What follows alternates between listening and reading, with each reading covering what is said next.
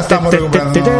Vaya rasca que hace, coleguitas. Venimos ahora mismo de Royuela, de ir a por Robellones. Oye, que ya, ya está mejorando el tiempo, ya vamos entrando en temperatura normal en el pero en el programa número 16 de Efectivamente. esta cuarta temporada. Mirad si hacía frío allí, que me ido a meter, me he ido a sacar un moco y me he metido el dedo en la nariz y me lo he rajado y te has entero. hecho una PCR. Sí, Pues oye, casi, casi. Oye, que nuestros programas, a pesar del frío, ahí están, calentitos, Eh, calentitos. Efectivamente, De siguen, buena mañana. siguen tirando para adelante, o por lo menos lo intentamos. Pues mira, vamos a contaros un poquito lo que tenemos hoy. Bueno, antes de contar lo que tenemos hoy, Programa 16, ¿no?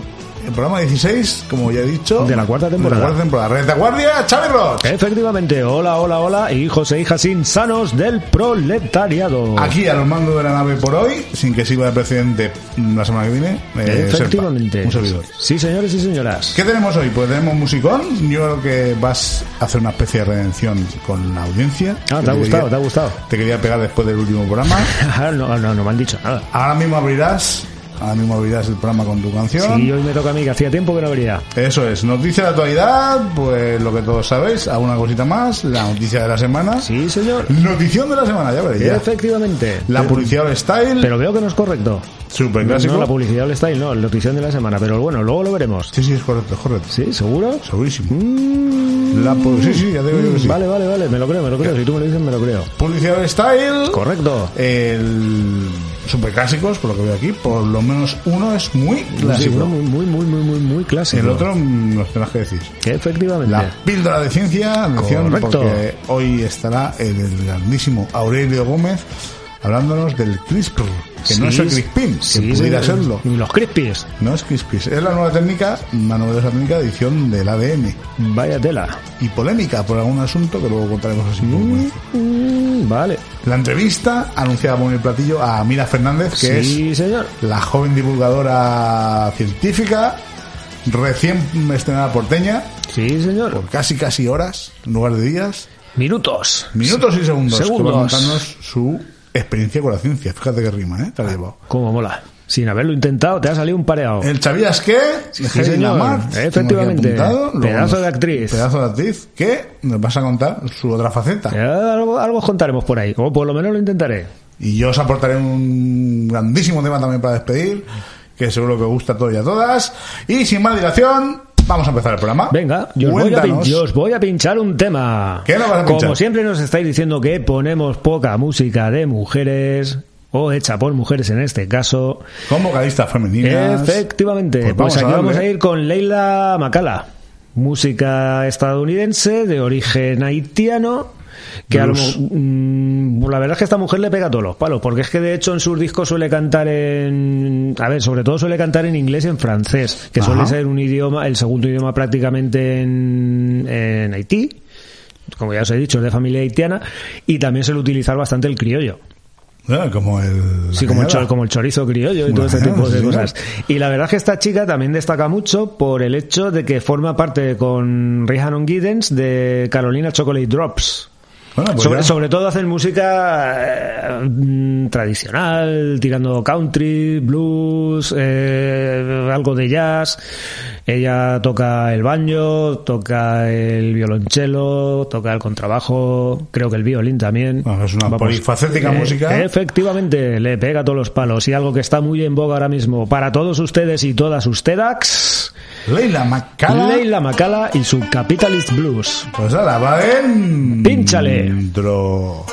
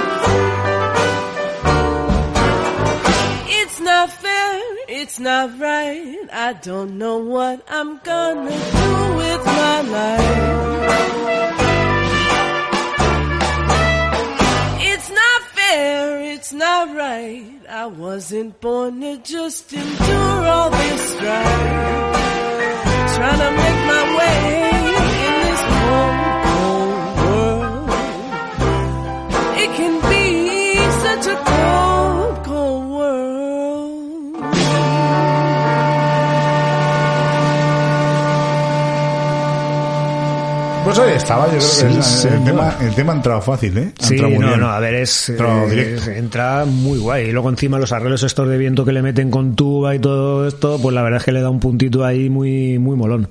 Eh, espero que os haya gustado. Intentaremos que traer sí. más cosas de esta gente. Si no os ha gustado, pues mala suerte. Pues Ya gustará otro. vais y os pegáis un cabeza- un cabezazo con la pared. Un cabezazo en el palacio. Efectivamente, en el mazo. pues va- vamos con, si queréis, vamos con la actualidad, las Hostia, ¿te noticias. imaginas tener la capacidad de pegarte un cabezazo en el vaso tú mismo? Eh, pues, un, con- un con- contorsionista de estos. Probaremos. Qué Noticias de actualidad, vale, vete esa cuña que tienes por ahí guarda. vale, Castillo, entra. ¿Qué te toca?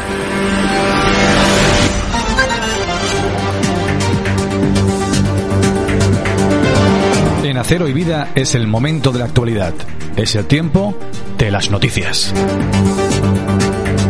Pues noticias de actualidad. Mm, Sí, señor. Yo creo que la principal noticia que ya, ya bueno, ya estamos en las lindes, en las, en el extrarradio de la noticia, es el frío que ha hecho, ¿eh? Efectivamente, la verdad es que esta semana gira todo un poquito ahí en torno a eso. Yo creo que, eh, a diferencia del año pasado, que no hizo ni un mísero día de frío, este año ha venido ahí A ver, la verdad es que este, este año, está- este fuerte, ¿eh? año llevamos, pues eso, lo que tú dices, prácticamente desde que empezó el año, desde el día 1 aproximadamente, un poquito más tarde, la verdad es que está haciendo una raja de la hostia. además hacía tiempo que no, que no recordábamos. De diciembre a esta parte ha sido progresivo, lo cual está muy bien, que poco a poco pues vaya bajando cada vez más. El otro día en el, en el grupo sí que nuestro queridísimo Carlos Moraga colocó alguna foto por ahí Sí. de la desembocadura del río. Hostia, se han congelado los charcos, nunca la vi. Pues, a ver, yo sí que me acuerdo, Bueno, hace un sí, huevo de tiempo que no se congelaban era los muy, charcos. Era muy habitual hace 30, 35 años que los chacos en invierno se congelaran pero todos una los días. y más veces, ¿eh? pero, pero todos los días. Yo, de hecho, la última, además creo que lo he dicho alguna vez, y aquí, la última vez que yo he visto nevar aquí en el puerto, si no me equivoco, yo creo que fue en el 2010. En el 2010. No llegó a cuajar, pero, sí, Pero se que, los copos sí, sí que se veían los copos, además, unos a copos 10 de la bastante mañana, hermosos. ¿eh? No era de noche y nada. A ver, suel- solía- suele ser. Eh, Era la hora más fría que se suele desarrollar Sí, durante sí- el día. Que yo es sí que en- recuerdo esa del 2010, que, que es, eh, a partir de, de Jérica directamente estaba corta la autovía, que fue una brutalidad. Y antes del 2010, creo que en el 2006 también pegó una nevada guapa por la tarde un día. Bas- Bastante gorda. Bastante gorda. Y, se, y, y veías, claro, era de noche y veías mogollón de copitos pequeñitos caer. Que ahí eh, estaba todo el puerto ahí, madre mía, ¿qué es esto? Una locura. La locura, padre, La locura, padre. Pero bueno, ¿qué os vamos a contar que no sepáis? El frío que cada uno, como somos energéticamente pobres, Sí. pues hemos pasado bastante frío, la verdad. Y sobre todo porque aquí no estamos preparados para este No, tipo de bueno, cosas. a ver, yo en ese aspecto la verdad es que hasta, hasta esa fecha más o menos yo sí que es cierto que en mi casa no había puesto la calefacción todavía. Mm, llegaba no, por la punto, tarde. ¿no? Sí. Sí. no, no, ahora la tengo enchufada todos los días, pues eso, 18, 19 grados más o menos, no muy alta, que se esté manteniendo ahí, pero que tenga la casa caldeada. Sí. Hasta entonces si tenía frío, pues estaba viendo la tele, leyendo, haciendo un poco el monger por ahí, que lo suelo hacer, manta pues te ponías una manta y a cascarla y ya está, pero ahora no, ahora ya hay que poner un poquito la calefacción, si no los pies se quedan como chupetes, que dice mi madre. Bueno, más noticias. Sí, efectivamente.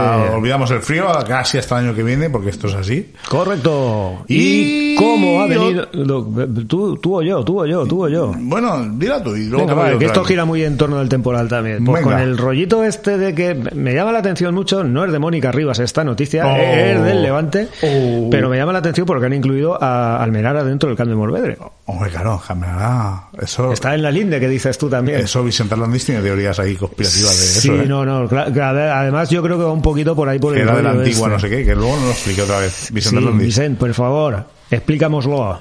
A por ese guantenem. Exacto. No, el tema está que tiene mucho, bastante que ver con la, con el temporal este que hemos tenido ahora, que cómo la han llamado que no me acuerdo. La, Filomena. Filomena, eso iba a decir Ambrosia, no, Ambrosia no, Filomena. no sé, algo así, No un nombre de- de de estos de, de, de viejuno, de estos, de viejuna. Pues el tema está que al parecer, pues, cómo no, para no perder la costumbre, el paseo de Almenara, pues se ha ido a tomar por culo. ¿Otra vez? Ha- Hablando mal y pronto. Pues eso parece. Pero eso ha sido, tú sabes quién ha sido eso, ¿no? ¿Quién ha sido? El Paco, de Finnegan's. No jodas. Se está preparando ahí Está la preparando terraza. ya, ya ha empezado a meter ahí caña para tal. Paco, eres un cabrón. Está, está preparando la terraza y necesitaba leña para ¿Cómo se nota que la ha Albacete? cogido el paseo aquel. Paco, Paco ya la última vez que estuve No, hablando pero con él vamos ya a dijo ver. que Yo creo que va a ser una tónica eh, y habrá que replantearse muchas cosas en lo que a Costa concierne, porque ahora cada vez los temporales son más agresivos y va destruyendo infraestructuras. Sí, estaban hablando también un poco pues por el tema de espigones, que habría que replantear ese tipo de historia, porque entonces- al final va metiendo todo para allá, se llena todo de piedra, lo revienta Mm, Yo creo todo. que hacer ahora un paso marítimo como hace 40 años no tiene ningún sentido. Eh, no. Plantearlo así. Entonces habrá que replantear otra vez. No sé cómo. Y entonces no se ve que el idea. rollo también venía porque la zona que ya, ah, claro, al ser zona limítrofe, con Sagunto, luego lo que es la gola de Queralt, vale, la gola de Queralt es Sagunto, pero luego Sí, ahí también tenemos la zona de la gola de Cuartey, que si no me equivoco creo que es la que va a dar a la playa nudista. Eso Vicent, Vicent Arlandis no lo podrá Bueno, decir, ahí- no lo podrá decir mejor. No estoy seguro si eso es, a ver, como su propio nombre indica, imagino que será eh, municipio de Cuartey. No, pero ahí el lío va a estar con el tema de los espiones y tal. No, no, no, claro, claro, claro. Ahí sí va haber lío y Ahí gordo. hace, hace ya tiempo que hay ahí follón. Si alguien sabe arena. algo mejor, por favor, que no lo diga. Eso es. Que no lo explique. Que no lo cuenten. Venga. Los playeros, los Co- surfers, estos que van en invierno y ven el programa. O Paco Finnegans, que nos cuente por línea interna. Que se pague unas birras. ¿Cómo está aquí lo de oreja? Pues oye, mm, buena noticia. Alberto Rey ya va por la segunda edición de Crímenes de Stanfield. Buena, no, buenísima. Yo no he leído el libro, pero me han dicho que está muy Eh, chulo. Lo tengo ahí calentito para leer ya, ¿eh? ¿Ah, sí? ¿Y está guapo? Que lo tengo calentito para leer, no que me lo hayas leído. Ah, no, hombre, pero bueno, está la- muy la- pero la persona que sabes tú que se lo ha leído, imagino que te habrá contado. No creo que te haya Aún no hecho un aún- spoiler, aún pero no me ha hecho el spoiler. No me lo voy a decir no. nada porque entiendo que estará muy chulo. mejor, Oye, mejor, que mejor. enhorabuena, Alberto, ¿eh? Efectivamente, un abrazo enorme de nuestra Están parte. yendo las cosas muy Sí, bien. rodadas. A todos nuestros amigos escritores, enhorabuena, porque la verdad es que están teniendo bastante éxito. Paco Quiles, Jaime Gotch, Efectivamente. Eh, Alberto Rey, Sí. Antonio Agudo. Flora Stahl, Hay un huevo, ¿eh? Mariano García. Pues, aquí no podía estar todo el Hay un huevo. Y todos hasta han Yo creo que ¿eh? casi casi que podríamos hacer una feria del libro solamente con los escritores y, y- La feria del libro local, que ya se hizo. La feria del libro de Acero ya, Vida. ya se hizo en fiesta de agosto, la última edición que se hizo en 2019, se intentó hacer de alguna forma. Había una casetilla ahí con el gran Octavio Murria y era la fiesta del libro local. Sí, la señor. fiesta. Pues oye, enhorabuena Alberto. ¿Tienes Yo- algo más? Pues algo así muy muy de de pincelada COVID. Como Pues, siempre. efectivamente, no podía faltar. Pues al parecer eh, desde Canet están haciendo un llamamen- un llamamiento, han hecho llamamiento Ah, para que todos los estamentos públicos, pues al final intenten en la medida de sus posibilidades teletrabajar y han metido grupos burbujas. Sí, O sea, por ejemplo, la gente que tenga que hacer trabajo presencial porque no le quede más remedio, pues organizar grupos y que un grupo vaya a currar lunes, miércoles, viernes, el otro martes, miércoles, uy, perdón, martes, jueves, sábado, una cosa así más o menos. y El otro el viernes. Sí, el otro ya libre y tal, y entonces, y pues, bueno, el, tema, para que la gente se intente entremezclar lo mínimo posible, pues que si hay algún tipo de contagio, contacto y tal, eh, que haya el mínimo contacto posible, pues para Para minimizar que no los... estén en contacto con Leandro. Efectivo. Que ya no lo quieren allí. Sí, sí, sí, por eso, porque va tirando pasquines. Se ha montado esta conspiración, conspiranoia, para aislar a Leandrín. Sí, Y, y- todo bajo las órdenes de Emilia, tutelado por. Efectivamente, Emilia Ims, James. que también te tenemos en nuestras oraciones. También, también. Te tenemos en un altar. En el altar, junto a Mónica Rivas y, a Dori Montoliver, Efectivamente. Con su nuevo verbo Dori Montorizarse. Ah, mira, el otro, día me la cru- el, otro, desastre. el otro día me la crucé por la calle. Me dijo que me iba a perdonar y no me iba a partir las piernas. Bueno, pues a partir de ahora vamos a intentar que te y pases yo se lo agradecí de rodillas. Las dos, o las tres. Las tres piernas. O las cuatro. Como los gatos. Bueno, Y más tema COVID. En, en la baronía, ¿no? Tú, en la Valle de Segó. Desde la alcaldía de Faura se está haciendo un llamamiento a toda la población también para que se autoconfine porque se ve que ahí el tema está, pero... on fire, nuestro querido Sí, amigo sí. Tony Gaspar. Efectivi. Ha dicho que os quedáis en casa. Cuidarse Lo que mucho. pasa es que, eh, a ver, este tipo de cosas creo que teníamos que empezar a utilizar la psicología inversa ya. ¿eh? Porque cada vez que dicen quedaos en casa, sale todo el mundo. Deciden hacerlo, sí, pues, es posible. pues, venga, salid todos a la calle, venga, Perhaps. tenéis huevo, venga, y verás cómo no sale nadie. Perhaps. Y yo creo que no tengo nada más por ahí ya. Ah, bueno. Sí, que... Espera, espera, espera, espera. Te me has perdido. Ahora, Ya me has encontrado. ya te he encontrado. Ya me he encontrado. Ha puesto el Google Maps para encontrarme. Eh, salió una noticia por ahí el otro día que creo que de- desde este lunes ha empezado una, mm, una, Exposición. una exposición Del 80 aniversario. efectivi, Del casino. del casino de la gerencia. Oye, eh, Casa Cultura, ¿no? Creo que sí. No me acuerdo exactamente dónde, lo vi, vi el titular, Sí, no sí, me dio tiempo seguro. a meterme a leerlo y tal, pero creo que Casa de la Cultura. Oye, pues sería un buen momento para hacer un programa de los 80 añazos del casino, ¿eh? Molaría mucho. Entrevistar a Cosgallón. la ciencia del sprint. Cogallón. Cogallón, ¿no? Que Cogallón nos hace una estrella de la muerte esa y fulmina el Sí, planeta. y nos lanza un Kame Kame. Uy, uy, uy. Hasta aquí pues, el, el- el emperador.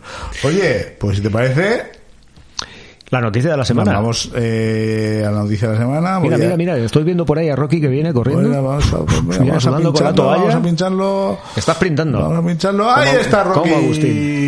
Rocky, muerto de frío, helado, con más motivos. Como la película, que había nieve, que había frío, que había hielo, pero él corriendo. Como un campeón. Subiendo las escaleras de la Medife para traernos a todos y a todas la noticia de la semana. La noticia de tu vida, la noticia del frío, la noticia para entrar en calor. O todo lo contrario. no. La noticia de la semana. Yeah. Al final saltó la liebre, atención. De, pues eso, que al final nevó en el Galví. Tronocotrón, sota cabe rey. Esto es cierto porque ha salido en los medios. Con Pero, pero ¿en qué parte? imagino que en la parte oeste. A ver, porque es que yo cuando pegó la, el, el frío gordo, se supone que pegó la nevada gorda. A ver, yo de- desde el balcón de mi casa me asomo, veo la iglesia y sí que se veía A no esta ser, que, semana se veía no que el periódico de aquí se ha inventado el vídeo las fotos. Ah, de la noticia, Es ¿eh? posible, es posible. Pero sí que, sí que yo, Ah, yo- no. yo estaba convencido de que no. A ver, Pero mm, se ve que sí. cuando se miraban los farallones, la, la pared del Garbí, la que da aquí a la, zona, a la zona este, a la zona de la playa, ahí sí que no se veía nada. Sí que es cierto que No, en el, al otro- en, entiendo en- que al otro en- lado. en el Al del Pi, el Al del Pi, es que siempre me No, confundo. es Entre el Al el, del Pi el el es otro, grandísimo. eh, tú ves un trocito donde están, sí, donde están las antenas Claro. sí que se, se, se veía nevado. Sí, no. Yo esa zona, mm, por la parte de atrás, habrá caído una buena nevada, ¿eh? Eh, más que probable. Donde estoy seguro que ha caído un paquetón de nieve de la Espadán. hostia es en Espadán. Espadán, En Espadán sí que te asomas y, se ve... Y luego del- al, otro lado, por Valencia, que no sé qué montañas son, también Mm. se veía bastante nevado. Sí, mogollón, mogollón. Yo el domingo Venías ahí en la playa y veías Spa nevado y el- la otra sierra que hay al otro lado ya por Sí. de- puso el para adentro, digamos, Efectivi. También se veía bastante Sé nevado. cuál dices, es la que está en la otra parte de Valencia. No Pues sé, es Giria, zona de ¿no? Ribarroja. A ver, Sí, Giria... sí, no, Giria no, Giria no Giria pilla casi por la parte de abajo de Espadán. Es lo que tú dices es Pobla, creo que es Pobla Llarga. Náquera y todo aquello por arriba. Mm, Es que Náquera es Espadán también.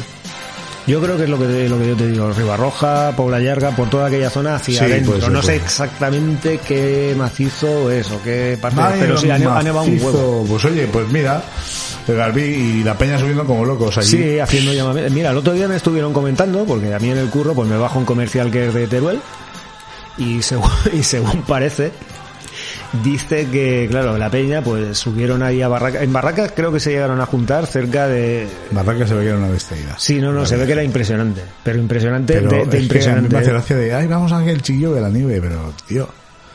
Pero, el ¿o problema no es ese. El problema es que pues, la gente se ve que no tenía hueco por barracas, se metían a- por caminicos, terminaban en San Agustín. En San Agustín, que ya es provincia de Teruel, se ve que más de uno, más de dos, más de Se tres, quedó. más de cuatro, se quedó tirados y llegó la Guardia Civil. Claro. Entonces se ve que los pilló por banda la Guardia Civil y les dijo, a ver, ¿qué ha pasado aquí? Señores, ¿ustedes qué coño hacen aquí? ¿No saben que no pueden pasar el límite? O sea, encima que te quedas con tirado, estás jodiendo por ahí porque estás jodiendo el camino, no pueden pasar Y encima de- y encima te vienes empapelado. Pues mira, pues oye, en cierto modo me alegro. Como dicen en Aragón, por tontolava. Bueno, en cierto modo no, que me alegro. Pues tontolaba. No, que la peña, la peña es que no, es que así no, no. Y, y ya lo más triste, ver amigos y cercanos, que los chiquillos la nieve y tal.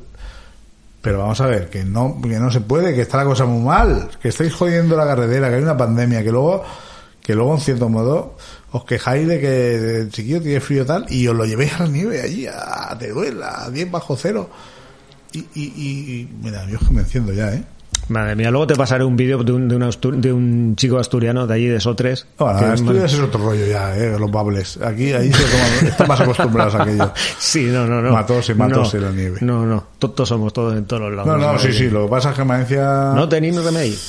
No, son, no solamente ámbito valenciano. Al final eh, te das cuenta que en todos los sitios somos en la iguales. Valencia Profunda hay un máster eh, de esto. Sí, de- del universo. Del universo. He-Man y Skeletor. Y en Murcia ya ni de cuento. Allí también nieva, hombre. El, el año pasado nevó bastante. Efectivamente. Pues oye, nos vamos ¿A dónde? a la publicidad viejuna, a la All publicidad Style. All Style, a ver qué nos has traído. Venga. Tengo curiosidad por saber eso. Vamos a pincharlo, venga. Va.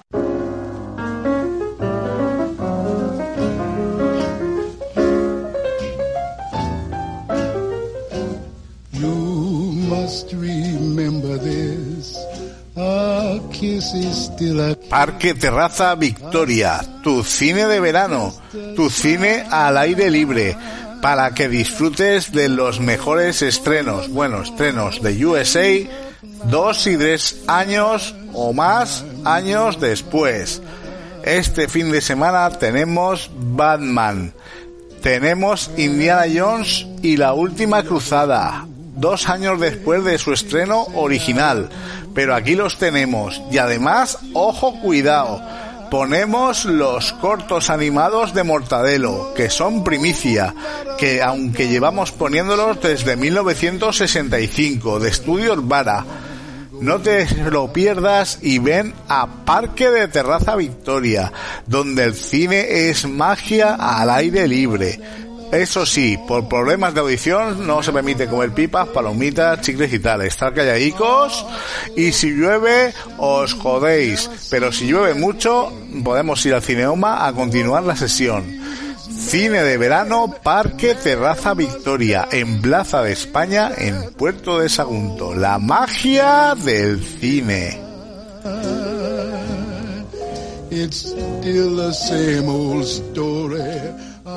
A fight for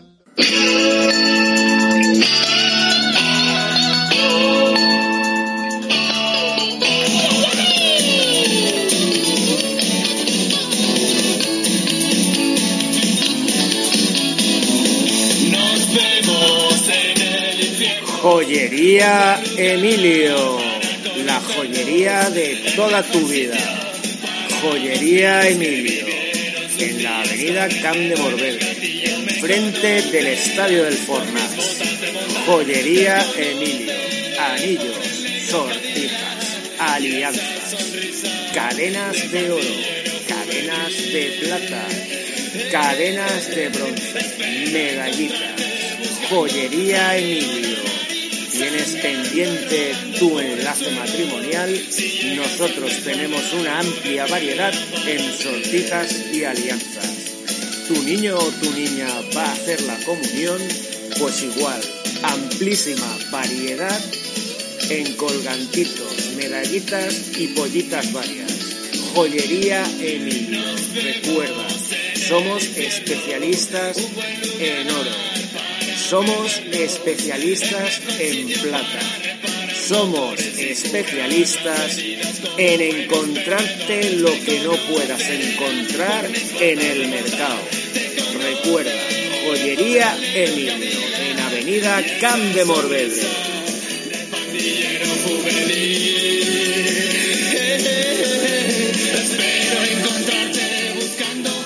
Joyería Emilio, que eh, era eso, tu zona.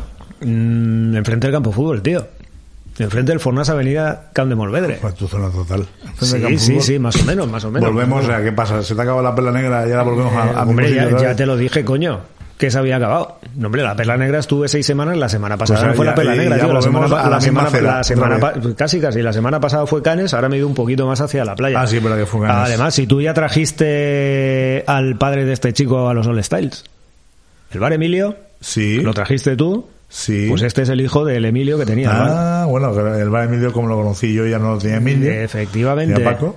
Efectivamente. Vale, este hijo del del bar. ¿Y Eh, dónde estaba exactamente Sí, la señor. joyería Emilio? Pues, pues eso, justo enfrente de la puerta. ¿Por donde de- está Cózar? eh, un poquito más hacia abajo, hacia la playa. Mm.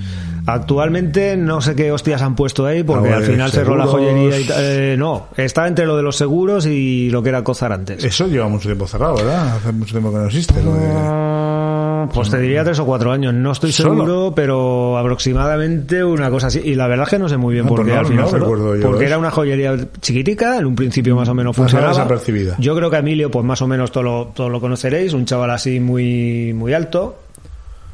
Mediana edad, ahora mismo tendrá unos 45, una Ah, cosa no, así más o menos. chaval. Rockabilly, con su tupé, su chaleco, su tal. Así muy, muy vacileta él.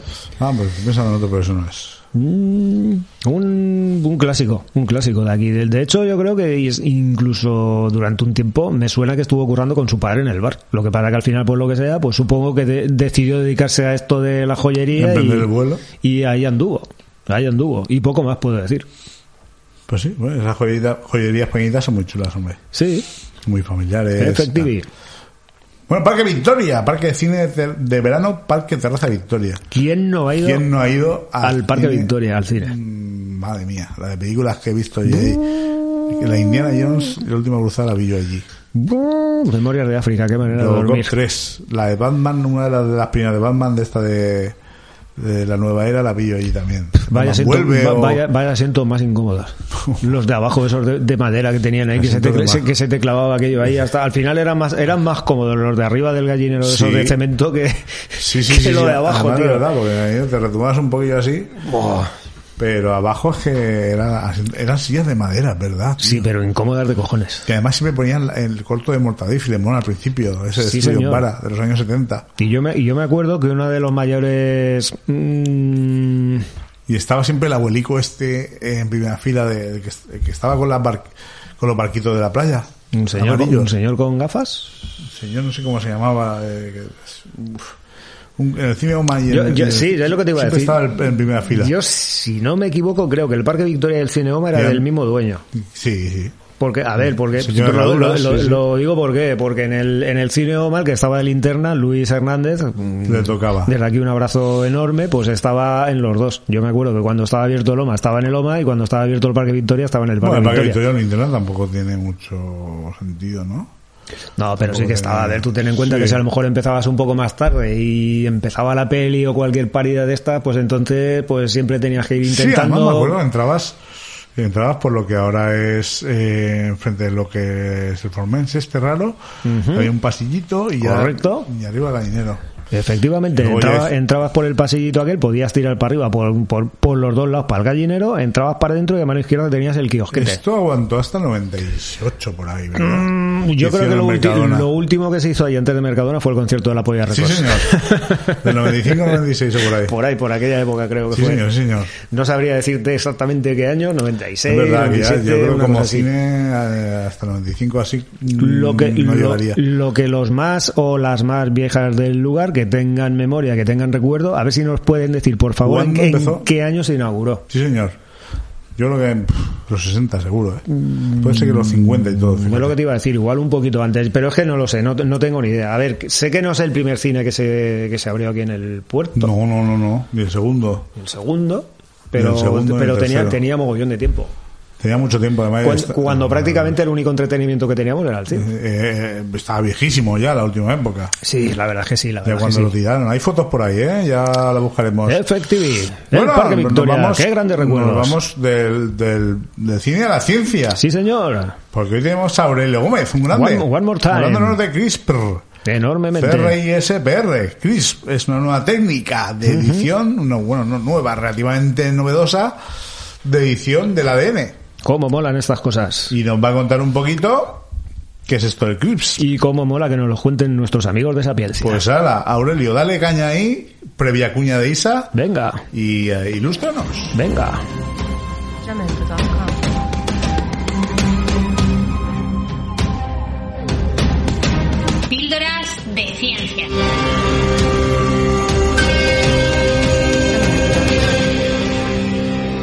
Espacio ofrecido por Sapiencia. Hola estimados amigos y amigas, bienvenidos a otra píldora de ciencia. En esta ocasión contamos con Aurelio Gómez, catedrático en el Departamento de Ciencias Agrarias y del Medio Natural de la Universidad Jaume I de Castellón, donde dirige el grupo de Ecofisiología y Biotecnología. Aurelio nos va a hablar de una de las técnicas de edición genética más famosas del momento. Nos va a hablar sobre CRISPR.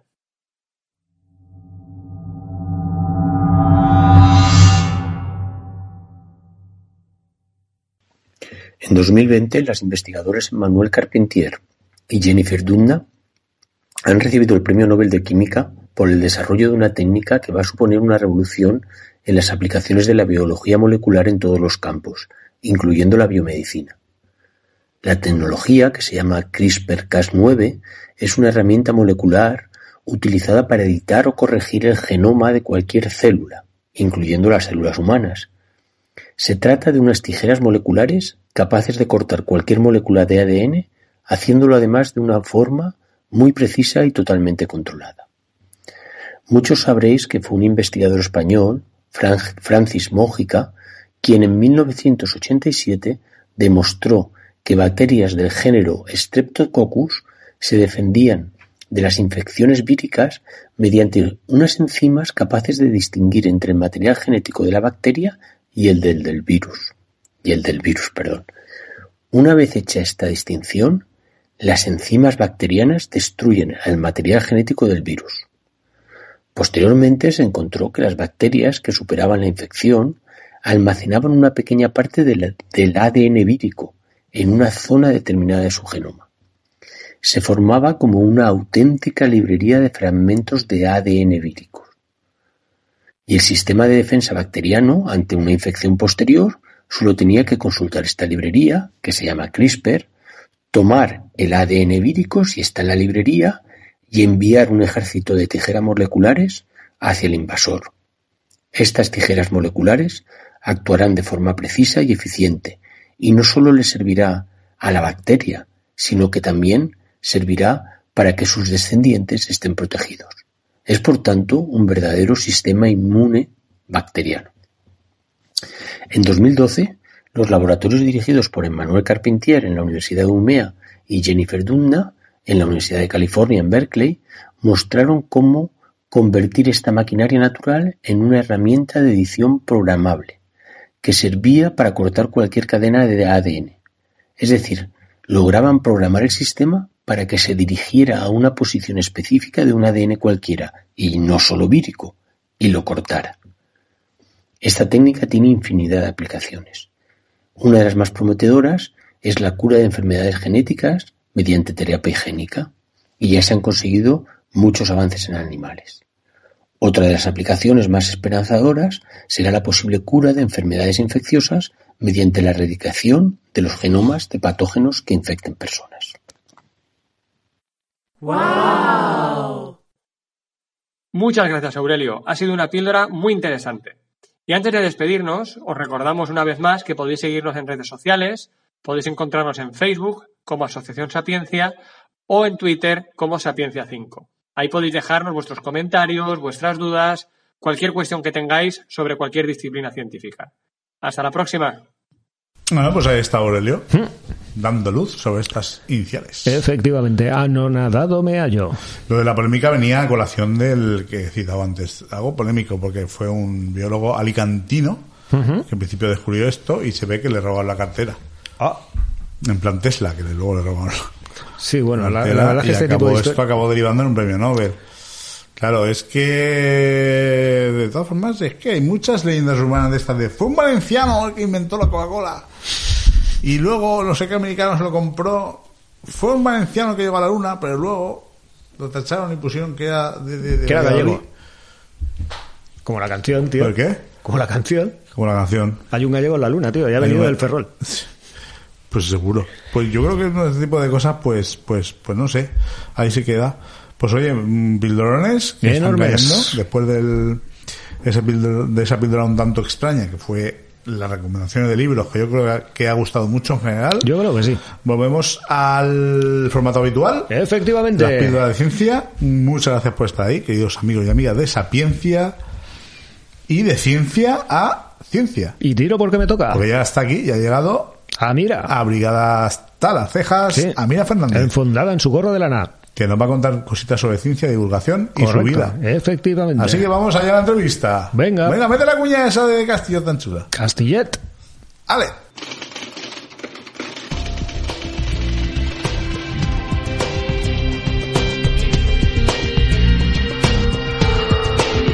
La entrevista de la semana.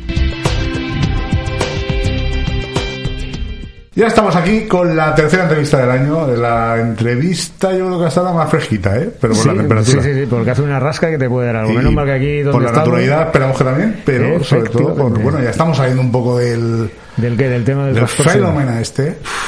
Vaya Es- semanita. Estamos saliendo un poco del frío ya. Yo Vaya- tengo los pies helados todavía. Vaya semanita. Yo en mi casa tengo la calefacción puesta toda la semana. Full time, ya verás tú cuando venga la cuenta. Cuando venga la verdad es que risa. Me va a poner el culo como la bandera de Japón. Exacto. Y aquí tenemos aquí, pues ha anunciado a bombo y platillo, como viene siendo habitual, a Amira Fernández. Hola, Bienvenida. buenas, ¿qué tal? Bienvenida. Amira es, eh, tú me vas corrigiendo si me equivoco o nos equivocamos. Vale. Biotecnóloga. Sí, soy biotecnóloga. También tienes un rol de divulgadora científica. Sí, bueno, comienzos de, de divulgadora. Y casi, casi virgen en el puerto, como Sí. porteña. A ver, que esto suena muy mal, como porteña, porque llevas aquí, prácticamente estás en volandas entre tu puzón natal y el puerto. Exacto, sí. Y además volví a casa en verano porque estaba trabajando fuera, entonces ahora estoy mudándome aquí al puerto y encantada, Ah, súper pues, contenta. bienvenida, vas a flipar. A la playita. Bueno, Y, siendo- y nosotros encantados que Sí, siendo de Puzol, yo creo que ya lo tienes un poco Sí. sí, las cosas están asumidas. controlado. El Puzol tampoco mucho mejor, así que no hay ningún problema. Bueno, pues la primera pregunta, la pregunta que hacemos a todo el mundo a nivel personal, un poco al margen de todo este rollo de la ciencia y tal. ¿Quién es Amira Fernández? Bueno, pues yo soy una chica de, aquí de Puzol, eh, de toda la vida prácticamente. Y bueno, pues como tú has dicho, soy una biotecnóloga y divulgadora. Y bueno, pues quién es Amira Fernández, pues mm, poco a poco voy descubriendo más cosas sobre mí, obviamente lo interesante de la vida. Pero eh, lo que soy realmente, creo yo, es eh, comunicadora. Y entonces, en todo, en todo, pues, eh, ¿sabes? Cuando llegas a un sitio eres...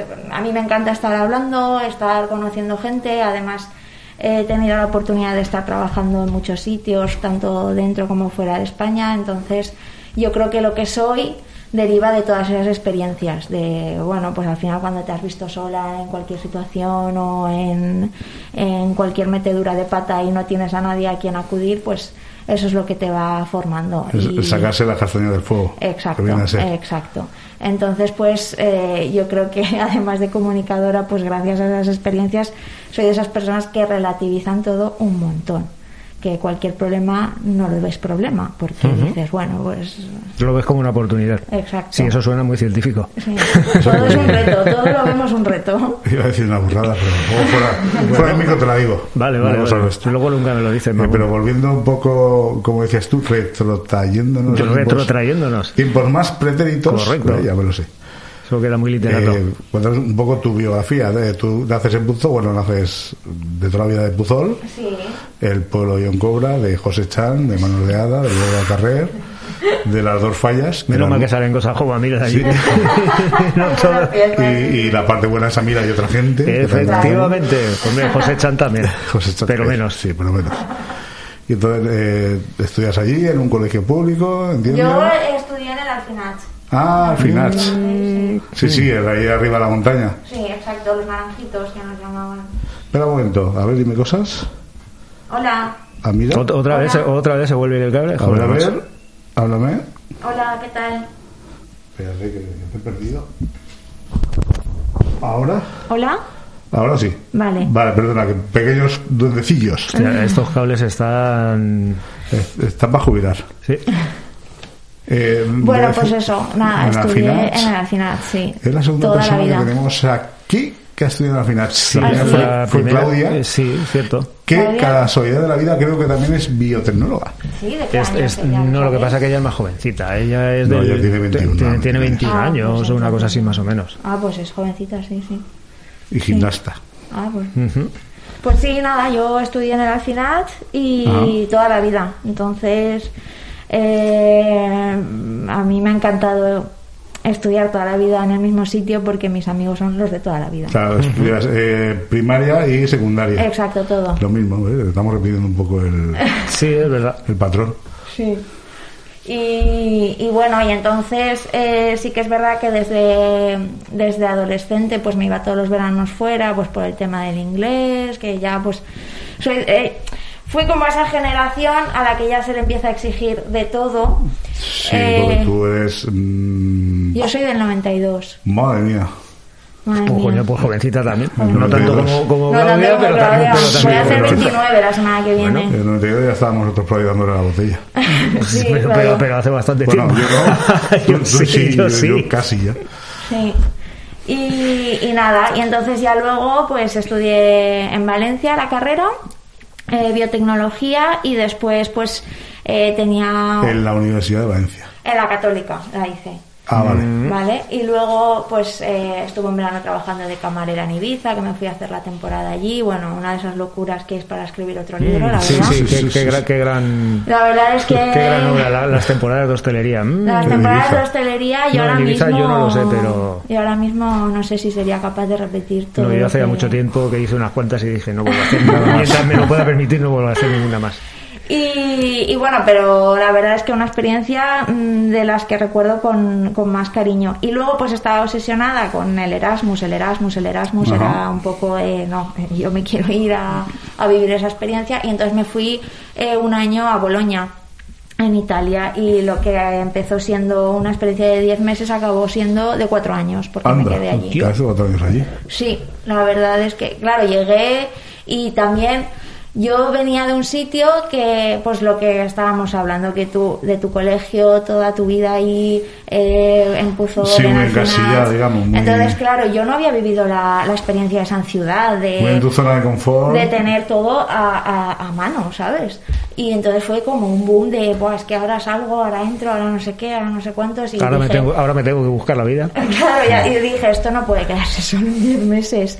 Y entonces, como allí estuve eh, esos 10 meses en la, en la Universidad Agraria haciendo el trabajo de fin de grado, pues me llevaba muy bien con la coordinadora de allí y bueno, le dije, mira, ella era española también, de Cataluña, y, y llevaba allí desde los 70, o sea, una mujer además súper de estas, de estas empoderadas que lleva a todos los grupos de feminismo, de que Sí, había sí. vivido toda la revolución ahí en Bolonia, eh, que además es una ciudad muy muy muy cultureta, con mucho movimiento y muchos eventos y entonces siempre tienes algo que hacer.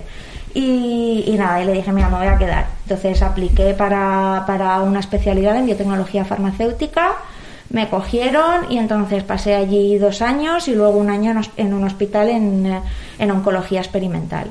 Estuve allí en osteosarcoma y, y la verdad que súper contenta. Oncología experimental es. eh, mm, En el laboratorio, pues- implementar o intentar implementar nuevos tratamientos. Exacto, para, para era en, en particular era nuevos tratamientos para pacientes farmacoresistentes a la quimio, Ya. porque la quimio, eh, o sea, tú Hay puedes gente que ser- le va muy bien, gente que le va muy mal, gente que nueva. Claro, tú puedes tener una resistencia, sea innata o adquirida, porque llevas muchos muchos procesos y mucho tratamiento. Entonces, lo- tu célula, imagínate, pues desarrolla algo para resistir a todo ese tratamiento. Entonces, hay que probar nuevas vías. Entonces, yo me dedicaba a eso, a, a probar siempre en células. Yo en in vitro, no, nunca he trabajado eh, a nivel ensayos clínicos y todo eso, eh, en osteosarcoma. Entonces, allí pasé un año. Eh, por las tardes, pues bueno, como sabemos, la vida del científico no te deja vivir muy bien. Entonces, pues trabajaba de profesora de español, eh, trabajaba de entrenadora personal, eh, estuve trabajando como becaria en la universidad en el departamento internacional, pues para los chiquillos que venían del Erasmus, pues tal, todo el tema burocrático que se tiene que hacer de papeleos. Entonces, pues eso, eh, buscándome un poco la vida porque yo Sí, quería estar la vida, sí. y, y nada, y luego ya pues eso terminó en 2018 y me vine para aquí, mm, no había nada y me fui a Bilbao.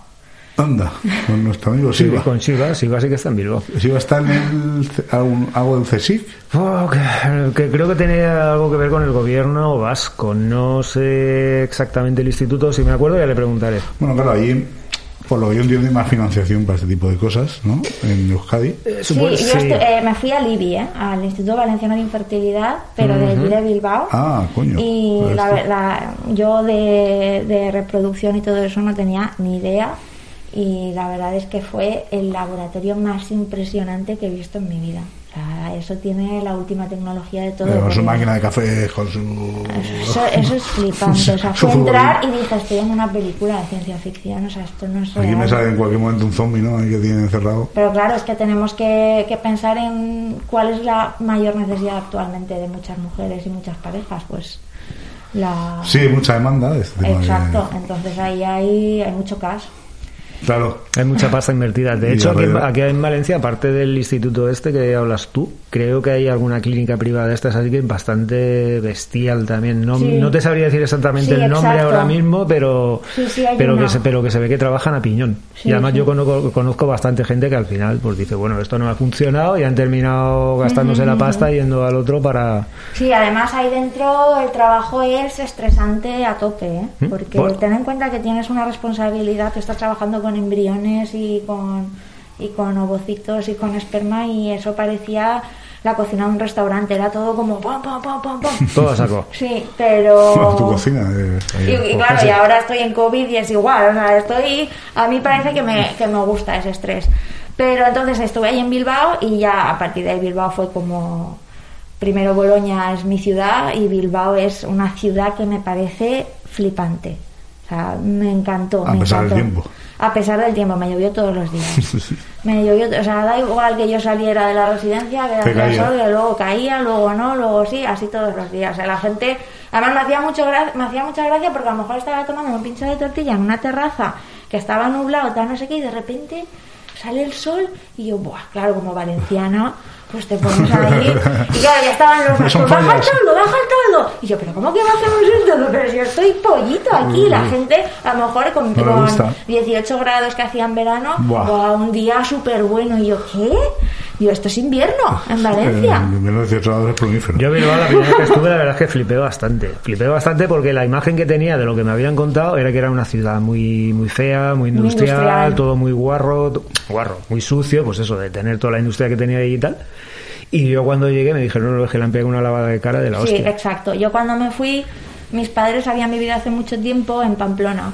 Y, mi- y mis padres la recordaban, pues eso, la Bilbao industrial fea, que bueno. La Bilbao de los 80. Y, Bueno, y 80 y 90. vino mi padre a verme y bueno, de hecho me fui con él eh, en coche para allá arriba y, y la ciudad es que es otra.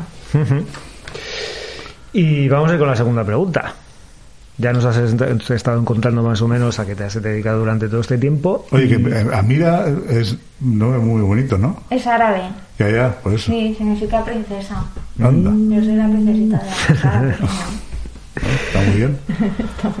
El mundo de la ciencia, ¿cuándo te empiezas a dedicar a él? Que dices, Buah, yo me quiero dedicar a esto. Te levantas una cuando eres pequeño una mañana, Buah, te quemas con la estufa, me he quemado, ¿por qué me he quemado? Voy a investigar, ¿por qué me he Eh, quemado? Sí, a ver, siempre he tenido un poco esa mentalidad, más que de científica, de inventora. Siempre me ha gustado mucho el rollo de, de, pues cacharrear y todo eso. Y lo que pasa es que yo, si vuelvo atrás y miro mi solicitud de carreras, yo estaba muy perdida, o sea, no tenía ni idea, la apliqué a todo y no tenía nada que ver ninguna con la otra. Así que es verdad que mis primeras opciones eran biología y periodismo, porque era lo que más me gustaba. Eh, en el colegio te decían, no, cuando ya te empieza a coger el tutor, pues eh, a ti se te daría mejor esto, tal. Yo, a mí se me daba muy El mal la química. que te hacen, Yo ciencia se me daba fatal. que nunca aciertan. Es una cosa, bueno, casi nunca aciertan. No, es que se me daba fatal. Yo matemáticas suspendía, química suspendía, o sea, lo único biología que, aproba- que, que se me daba bien, pero el resto de ciencias sí que es verdad que como se me dan muy bien los idiomas, pues te intentan tirar para allá. eso tiene que, hacer- tiene que ver con un poco con la comunicación, que hay gente que, lo decía mucho Alberto Aparici en la entrevista, que hay gente que no vale para, para enseñar y no suscita interés de los alumnos. Yo creo que cuando un chaval va mal en algo también es culpa del docente. Porque eh, a mí, tal y como me han enseñado las cosas, yo ahora vuelvo al colegio le digo a mi profesor, mira, eh, soy biotecnóloga, quiero decir, y, y- y no, o sea, no lo habría dicho. Tienes con que 18 despertar tú y que tú no Claro. eso te acaba de reír. Pero sí que es verdad que como es tan teórico y hasta que no empiezas a aplicarlo Claro, años no- después no te llama la atención. Claro, es como... yo Porque yo a mí me empezó a interesar todo, a lo mejor en tercero de carrera. En tercero de carrera fue cuando dije, Buah, esto es lo mío.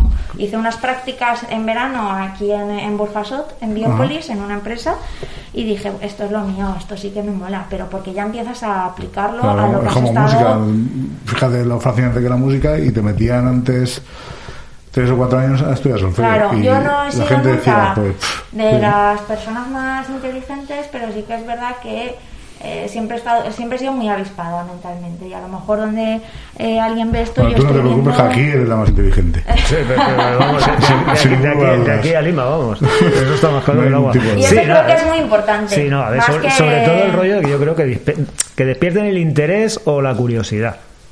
Claro.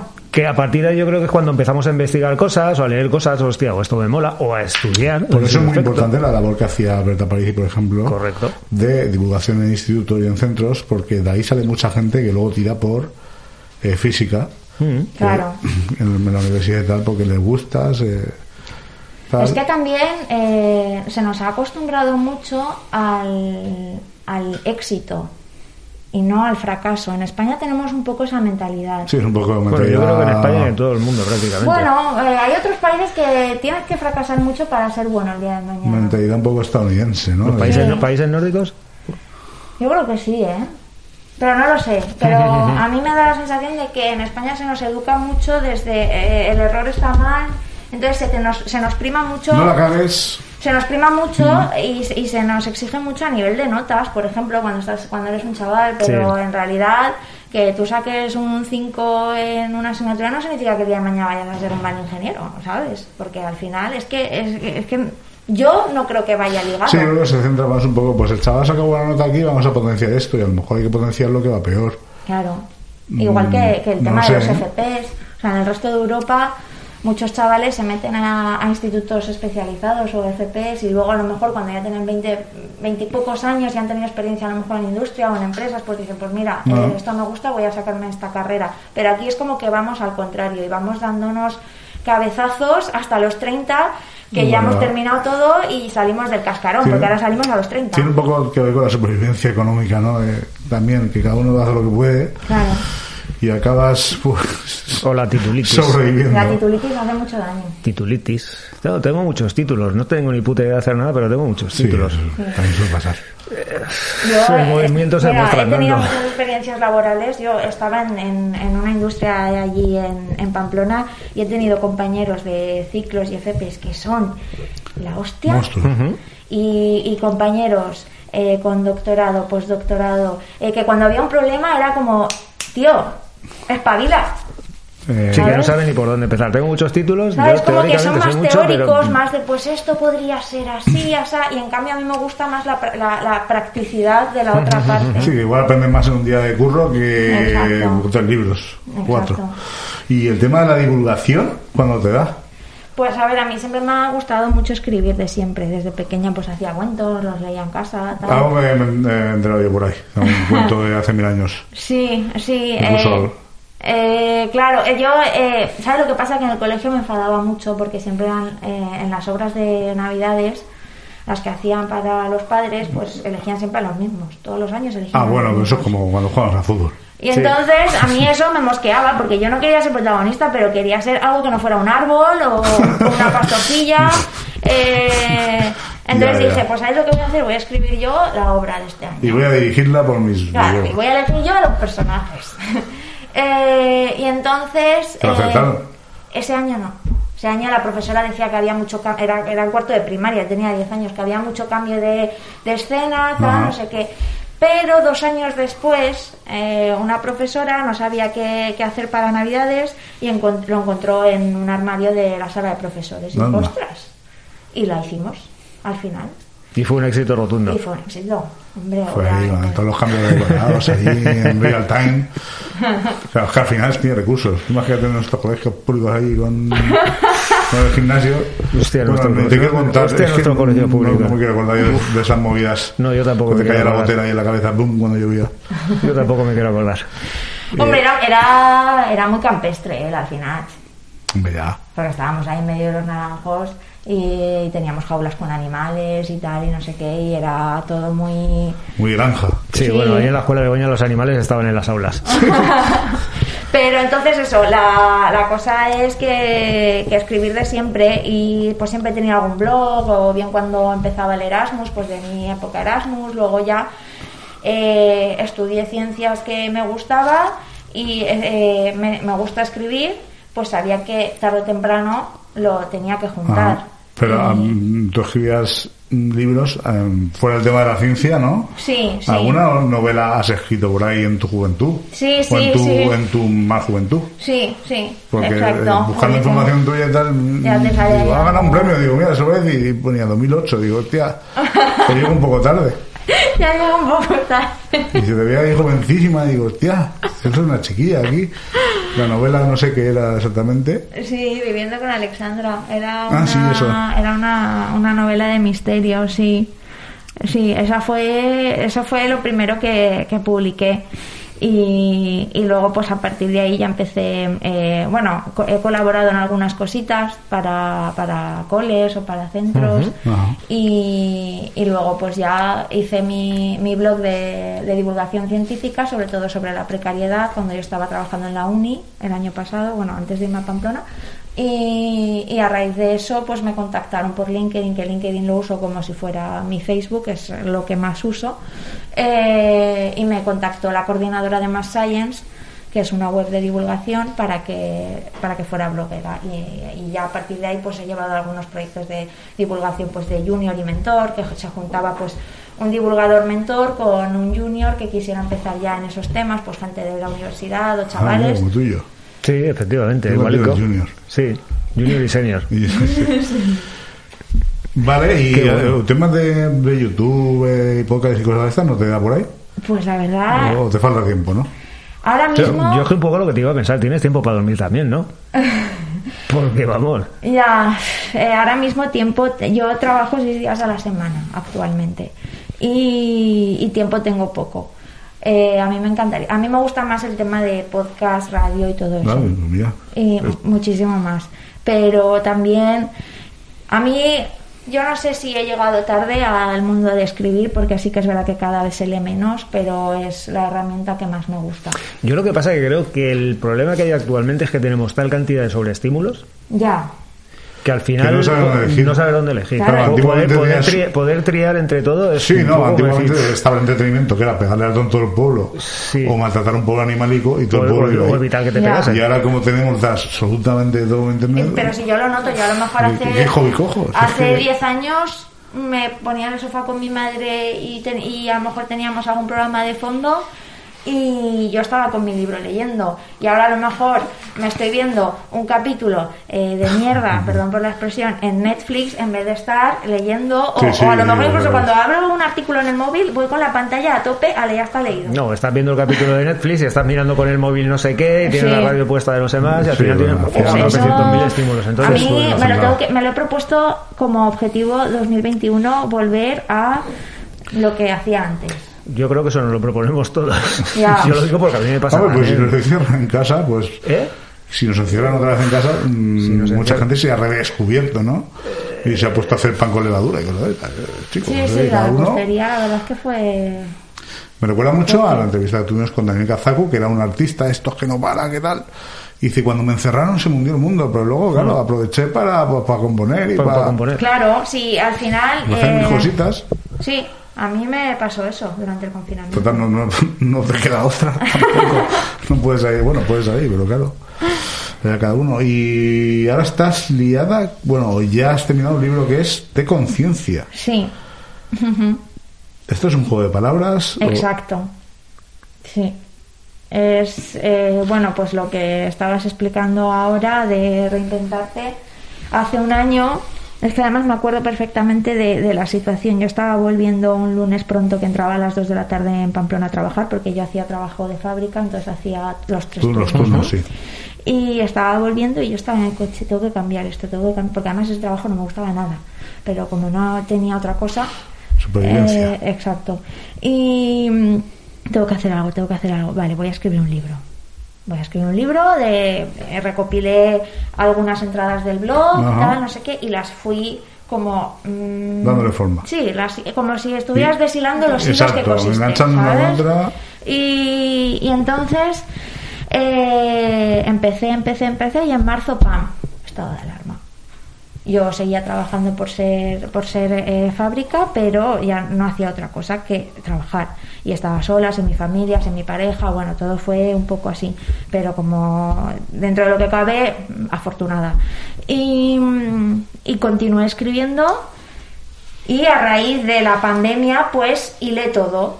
La ciencia, la precariedad, el planeta, el ser humano, eh, la pandemia, eh, la contaminación, los plásticos, que es mi mayor pesadilla, eh, la microbiota intestinal, que es otra cosa que me apasiona. Sí, sí, sí, señor. Eso de biofrutas y todo esto. No, no, no, no tiene nada que ver con Ah, eso. no, vale. Es bastante más complejo de lo que nos Es- pensamos. Es realmente lo que Tu hace. estado mental Sí. influye, o sea, se ve Sí, sí, influido sí, también señor. por las bacterias de... Me ha venido una cosa a la cabeza, trasplante. No, yo que como sigo también bastante en blogs y movidas de estas también de alimentación y cosas de estas, dicen, como, como decía este, el Marcos Vázquez, alimenta tu microbiota. Ujú, exacto. Y no seas idiota. Mm, No, muchas veces tiene más que ver tu microbiota y lo que dice un poco también ella. Mira, eso más que el, más que el tipo de alimentación, no, el bueno, sí, algo Tipo de así. vida. El estilo de vida Sí, el Estilo de mucho. vida Sí, es que además frenético. Eh, empecé a leer un montón sobre, porque a mí eh, en lo que se ha convertido el ser humano me da mucho miedo. Cuando empezó el estado de alarma pensé que esto nos iba a hacer cambiar, como Sí. volver a las Sí, yo, te- yo- yo tenía claro, yo tenía claro que Sí. nos iba a hacer cambiar, pero para peor. Yo, yo, lo- yo lo tenía Pues yo tenía un poquito de fe, no sé, a lo mejor porque No, soy más no. joven y Pues, creía pues, un poco Pues siempre sí, un humanidad. movimiento inicial que oh, cuánta solidaridad y cuánta historia eso duró Ya, eso claro. duró lo que duró la foto ¿sabes? Exacto, pero eh, empecé a leer mucho y, y claro, eh, digo, es que el, el único ser vivo que no coopera con el planeta, que solo exige y no, y no da, es el ser humano. y luego entonces hermano están los murcianos que eso ya es una cosa tremenda. ¿eh? por encima es que ni, ni se integran con la comunicación Bueno, y encima se va mal con los de Cartagena. bueno los de Castellón ya digo nada Claro, y entonces de todo eso habla el libro. Oye, pues tiene muy buena pinta. Es- Sí. me recuerda mucho a Paco Jiménez, este tipo de cositas, ¿eh? Sí, en parte sí. Yo creo que a Paco Jiménez. ¿Y el libro cuándo va a salir? Pues saldrá ahora en febrero.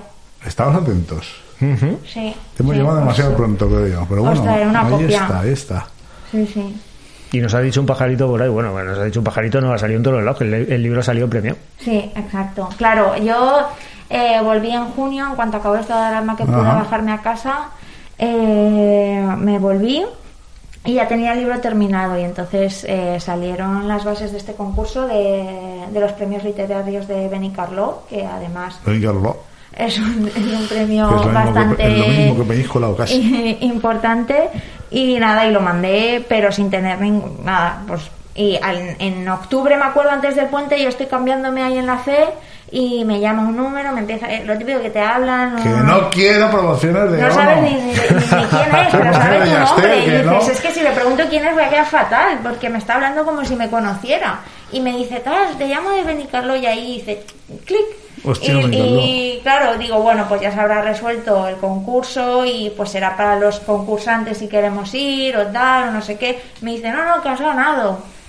Y yo, ¿cómo que he ganado? ¿Qué he ganado? ¿El qué he ganado? ¿No? Claro, ¿y yo qué? No, esta- ¿Qué esto, esto es broma, esto es broma, no, no, no, no. Y luego la verdad es que empecé a recibir llamadas del jurado, allí también, que se querían hacer fotos porque les había encantado. Porque Joder, qué maravillas, o sea, y yo estaba, pero mm, pues di con una idea en el momento oportuno. Pues mira, eso es como, como Senia Rambla, ¿te acuerdas? Sí, Que es una verdad. chica de aquí, envió a Premio Planeta. Un poco, por, un poco por una apuesta con una colega y, No había escrito en su vida, ¿eh? y quedó, quedó- quedó finalista Quedó finalista.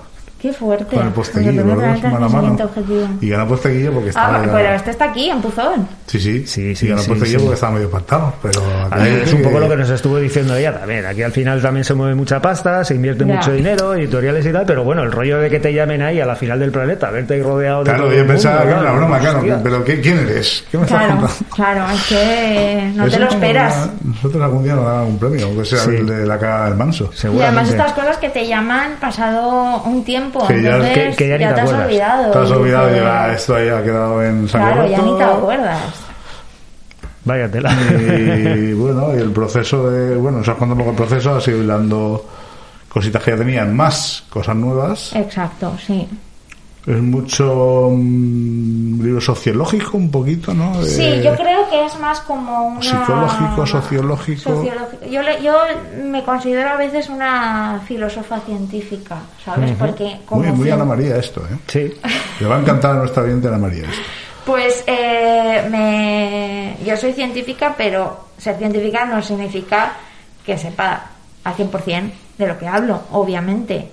Eh, entonces, como que me estoy siempre cuestionando todo. Y, y- y lo importante es que se hago cuestionar también a la gente que lo lea. De, a mí me gusta, yo quiero pensar que quien lo lea el día de mañana termine la página o termine el capítulo y se quede diciendo, hostia. Me lo voy a eh, tener que volver a leer porque ¿qué estoy haciendo con mi vida?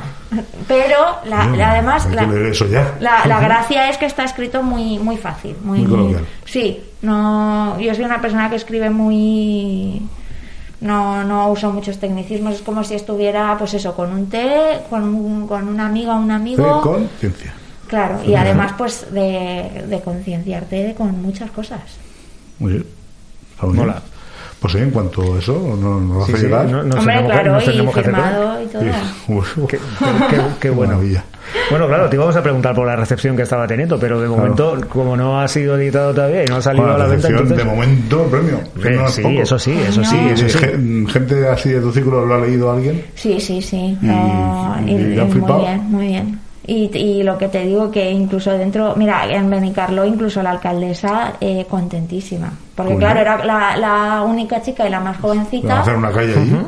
Claro, eso, eso. Sí, sí, además me dijo, mira, en mayo si todo, según cómo vaya el tema COVID, eh, hacemos la Semana de la Ciencia, podrías venir a dar charlas.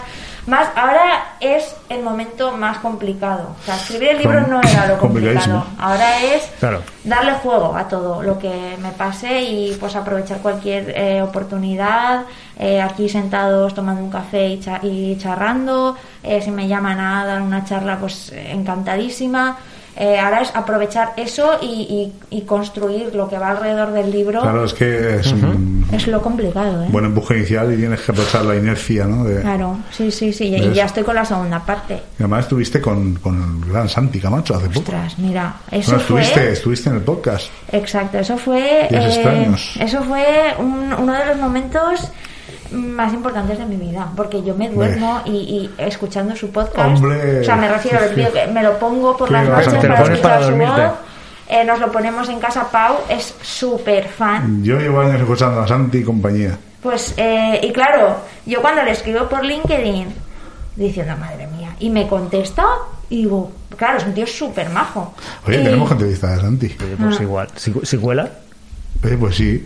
Ya con nuestro amigo Amador también col- colaboró Claro, una cosilla. y, ¿eh? cuando, y cuando nada, estamos ahí en la pantalla, fue por Skype, le dije, es que no me lo creo que esté hablando contigo, porque es que en casa, en el coche, cuando viajamos en furgo, estamos escuchándole, y como se monta esas... O sea, cuenta historias muy conspiranoicas que a mí Sí, me además es un tío que, que, que viene un poco del mundo magufo, ¿no? Entre comillas, porque, claro, él está en Milenio 3, ya está en Cuarto Milenio, entonces... Pero de algún modo es muy respetado, ¿vale? No es como. Iker, que Iker, a mí me gusta mucho Iker. Sí. Ya me han caído algunos palos por eso. Bueno, me, me gusta, me, me gustaba, me gustaba Ya. la radio, la radio. Y le metían, pero a Santi no, porque Santi, claro, mm, tampoco trata mucho el tema UFO, es tema de conspiraciones Sí, y además desmiente o ratifica, que está Sí. muy bien. sí, sí. Y me encanta, A mí, a mí me, me gusta mucho, ¿eh? Un tío muy majo y... Y muy coherente. Sí, y la verdad, súper acogedor todo. Muy bien. ahora, eh, ya. sí, sí, espérate. Yo digo, O sea, pues, me, apunto, le mandaremos un, un mail a ver si, si Venga, cuela. pues sí, oye, para adelante como lo de Alicante. Sí, y, y da un WhatsApp en, lo- en el podcast para que le escriban. Ah, sí, pues Sí. mira, ya ahora mismo. Yo ya te digo, creo que lo tengo por ahí suscrito también, lo que pasa es que Jesús no me da la vida para escucharlo todo. Cuarta pregunta. Presente, futuro de la ciencia, ¿Cómo lo ves? proyectos personales. Dos preguntas en una. Claro, primero, ¿cómo ves el tema de la ciencia? ¿Y cómo, hacia dónde te crees que vamos? Puede, puede no? decir palabrotas sin ningún tipo Sí, de tapujo. ¿eh? Y ahora ciencia... Bueno, yo creo que la pregunta mm, más a nivel mundial, que imagino que estarías pensando en España, pero a nivel mundial, ¿cómo lo ves? ¿Crees que esto del COVID le ha, le ha dado un poquito de cancha a los científicos? ¿O que en cuanto tengamos mm, esto medio solventado, otra vez a lo mismo, ¿no? Claro, esa es la mentalidad española. Olvidarnos, o sea, pero si mira el viernes que ayer cayó la nevada en Madrid y aquí el domingo colapsadas las carreteras Sí, sí, por favor no salgáis de casa, pero... No salgáis de casa, eh, no tengáis accidentes, no os caigáis, no os rompáis piernas porque no puedes ir a un hospital actualmente. Claro, y, y eso no lo pensó saturado. nadie. Eh, Sí. Entonces no creo que pase eso porque, mira, mm, al final eh, yo creo que de esto, del, del primer confinamiento no aprendimos y de esto yo creo que a nivel científico eh, muchas... el- la putada de todo esto es que muchas investigaciones y muchas otras cosas que no van relacionadas con el COVID se han quedado paralizadas. Claro, o sea, Esto al final es algo que puede que sea la primera de muchas que vamos a vivir. Y sí, eso decía. Hay gente que dice eso por ahí. Es que eh, está llegando una, o sea, la cepa nueva que ha llegado. Ahora dicen que hay otra en China. Ahora, eh, vamos a ver, esto es una locura. Pero ¿qué pasa? Que yo creo eh, que el COVID tiene mucho morbo y a la gente nos encanta hablar y, el y, y la ciencia tiene mucho morbo y por eso todo el mundo opina de si las vacunas, de si no sé qué, de si generan esto, de si son malas, de si son buenas y pasa con todo lo científico. Eh, y entonces lo que yo creo es que el ser humano ha llegado a un punto eh, como sobrepasando límites con la naturaleza, que hemos llegado a zonas donde no teníamos que llegar y a traficar con especies y a ser y a creernos efectivamente. Dios, que esto va a ser Nos la primera de muchas. Se nos ha ido de las manos. Bueno, tampoco es la primera. Bueno, ya, pero yo no pensaba que iba a vivir esto. Ya, ya, También ya. es Yo, verdad bueno, que... yo creo que no, yo Loco, creo que no lo pensábamos nadie. Yo, yo también soy de esas personas que supongo que nos, nos pasa a todos que una mañana me levanto y me creo que estoy viviendo Guerra Mundial Z y al día siguiente me levanto y pienso esto es todo mentira. Que nos está pasando a todos porque también eh, la sobreinformación que estamos teniendo Sí, es, es- es- es exagerada. estamos viviendo una pandemia en un momento que las redes son Tiempo real. Exacto. Y entonces en España la cosa la veo difícil, difícil, porque eh, ya mi generación eh, lo ha tenido muy, muy, muy, muy complicado. Eh, yo creo que ya somos una generación que se nos ha exigido demasiado para puestos que en España no existen. Es decir, bueno, ahora todos tienen carrera, pues les damos un, pues que hagan un máster. Ya tienen todos máster, pues inglés. Ya todos tienen inglés, pues informática, pues no sé qué, pues no sé cuántos. Pero es que no hay puestos para eso. Ahora la gente está sobreformada. Estamos un poco atrasados. Un pelín, ¿eh? Y entonces ahí A nivel. Hostia, no lo sé, tío. El, el rollo es que ahora mismo llegas y optas a algunos puestos y directamente te tiran para atrás porque tienes dem- demasiada formación. Claro. O estás trabajando en algo que tú estás más formado para ello, para que, que para hacer eso, pero eh, como no hay otra cosa, Sí, no, no te Eh. queda más narices que coger y cogerte ahí o cogerte ahí. sí. Entonces, eso yo no creo que vaya a cambiar en los próximos años, es más, creo que va a ir a peor. Y, y luego, en cuanto a nivel personal, eh, yo actualmente, bueno, ya, ya os lo he comentado que estoy trabajando en COVID, en diagnóstico COVID, y la verdad esto está siendo todo Súper caótico. súper caótico. A mí me encanta el, ca- el caos, pero eh, llega un momento que no consigues desconectar en casa. Estás No, todo no, el rato yo el problema está ahí. Eh, a tope. Y Yo- además, cuando trabajas en COVID, te habla gente por WhatsApp que llevabas años sin saber de ellos para preguntarte, es que si he tenido contacto con un positivo, Ah, no sí, sé sí. qué, es que mi vecino ha dado positivo en antígenos pero negativo en no sé qué. Y yo, eh, es un domingo a las 4 de la tarde. Dices, ¿quién coño eres? Es que no sé. No sé quién eres. A ver, entonces estás, Sí. estás las 24 Sí, horas del día sí, sobre el tema, es un rollo. Yo ya creo que voy a cambiar en mi LinkedIn o en mi Bueno, currículum pues que trabajo en eso hacer- porque no quiero que lo sepa nadie. Tendrás que hacer terapia en casa y ahí creo que lo tienes fácil. Claro, entonces yo en cuanto a proyectos personales, lo más importante actualmente libro. es el libro, eh, continuar la segunda parte y eh, si todo va bien, pues Bueno, empezar. aparte, pa- pastas conciencia, ¿no? O ya a la cena. Claro, claro. Directamente. A las el 5 de la tarde ya. toca a lo mejor ya estás en otro horario y el vermú. Sí, yo ahora, muy estamos, ahora sí, ahora ahora estamos en otro horario Claro. totalmente. Ahora después del a las cinco almuerzo de la ya el tarde- almuerzo con esto. Claro, ahora ya No es... A las 5 de la tarde, ple- a las 5 de la tarde plegando y dos para casa. Bueno, Sí. dos para casa o a dar una vuelta por ahí. O sea, ahora ya por la tarde poquitas opciones tenemos. Y el libro, pues oye, desde aquí podemos ayudar en algo, el, el, el impulso del libro. Sí, claro. Claro. Lo, lo que le decimos a todo el mundo, cualquier noticia que tengas, cualquier nota de prensa que tú quieras dar, nos la hace llegar y nosotros le damos, Claro, sí. Y nosotros la perfecto. lanzamos al espacio. lanzamos Sí. espacio exterior. Hombre, yo la verdad es que estoy muy contenta porque lo que os digo fue, o sea, empecé a escribirlo hace un año, en octubre me dicen lo del premio, me entrevistaron aquí en el económico, luego Santi, ahora aquí, o sea, que dices, madre mía, un año no, no que... va a parar el económico con nosotros, nosotros mucho más fácil. Un Eso, año hombre. que, que para muchas cosas ha sido malo, a mí en lo personal me está yendo muy bien. O sea, un año justo. Sí, un año. Hostia, pues ha ido la cosa rápida. Sí. Sí. Ha ido la cosa rápida, porque normalmente la gente que conocemos que ha escrito así algún libro también, entre que empiezan a redactar, que repasan, que lo Tema tiran, que no sé qué, sobre que todo. correcciones, que historias, dice, pues igual me he tirado dos, tres años en una cosa así. Mm. Porque la editorial ya, como todo, te lo tiran para atrás, te lo tiran para adelante, no sé qué. Sí, sí. Sí, Según ya solo con la portada toque. hemos estado un mes y pico entero, esta sí, esta no, esto así, esta Sí, así, las bueno, cada gafas así, detalle. la de el té lo giras así. Tiene tiene que ser rojo, porque si no, denota. claro, el detox. Qué barbaridad. La definitiva, La buena. segunda más difícil. La pregunta más difícil. No, esa era la primera, Ay, ay, esta es la ay. segunda más difícil. Esta es la segunda más difícil, pero la que a, a todo el mundo noquea, o a casi todo el mundo. Sí. Anécdotas. Anécdotas. Cosas que te han pasado en tu vida laboral y si no ya en tu vida, que dices, pues mira, esto es para contarlo. Es que- O mejor dicho, esto no es para contarlo, pero hoy es el momento. Es que actualmente mi trabajo es una anécdota todos los días. Claro, O sea, eso, eso alguna- es una ¿Alguna, locura. alguna una cosa que te llama la atención? Eh, muchas, muchas. Lo que pasa es que yo tengo la suerte de tener eh, los mejores compañeros que podía tener para vivir este, este trabajo en este momento. Entonces sí que es verdad eh, que estamos viviendo un momento muy difícil con eh, gente muy exigente en cuanto a querer los resultados ya, ya, ya, ya. Ah, sí, sí. Eh, Todo tema político, más que nada. ¿eh? y, y la y qué pasa que es gracioso porque lo mismo nos ves llorando que al segundo estamos descojonándonos de todo ese estrés que tiene que liberarse de alguna forma y y a mí eh, anécdotas que me hayan pasado y que recuerde es que tengo bastantes pero a ver es que a lo mejor contadas no son ni divertidas pero No, eh, no.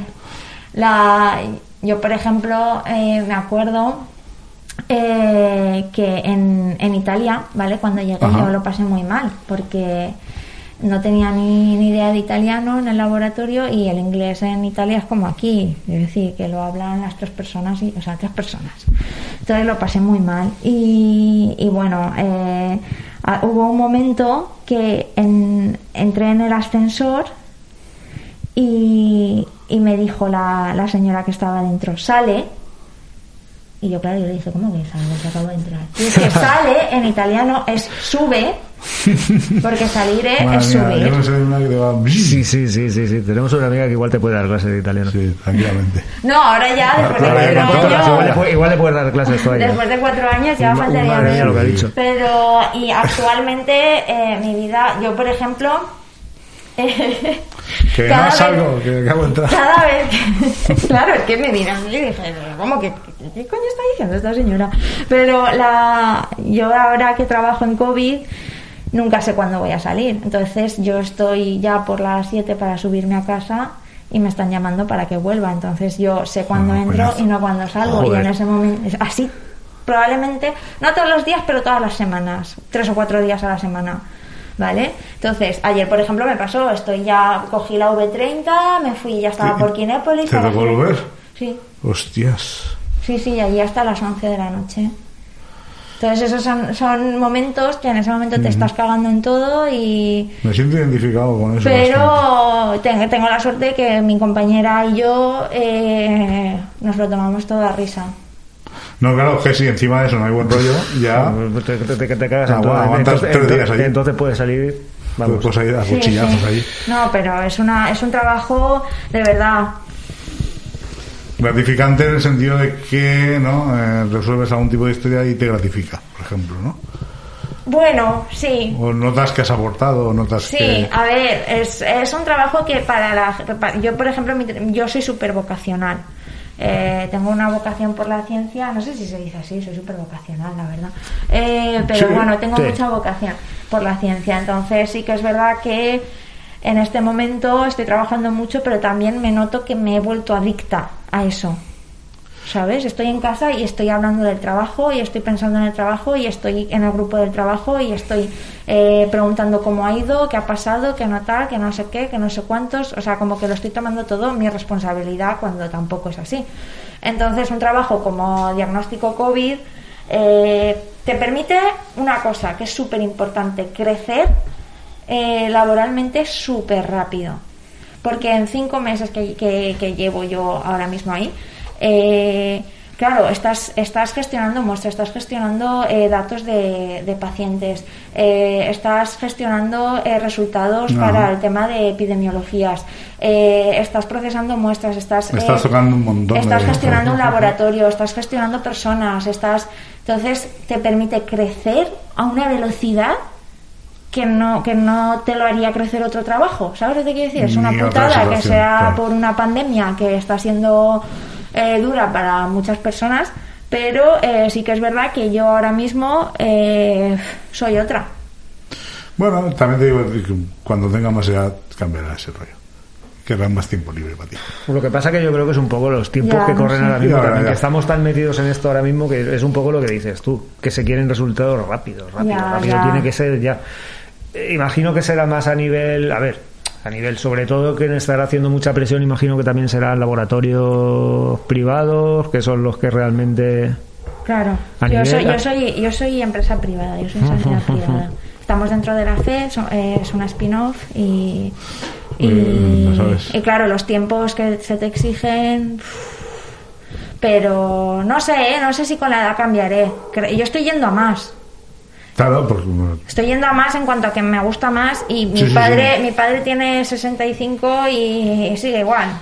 bueno De, obsesionado con el trabajo. Llega un punto de la vida que cada uno quiere su tiempo, su espacio. Ya verás. ya. Ya, ya, sí, puede ser. A ver, sí que hay días que digo, madre mía, es que ojalá vivir Exacto. ya de la divulgación, de escribir, eh, de estar ahí en, en mi mesa, eh, escribiendo, leyendo sobre temas que eh, me parecen interesantes para escribir y no estar aquí aguantando a este, aguantando al otro.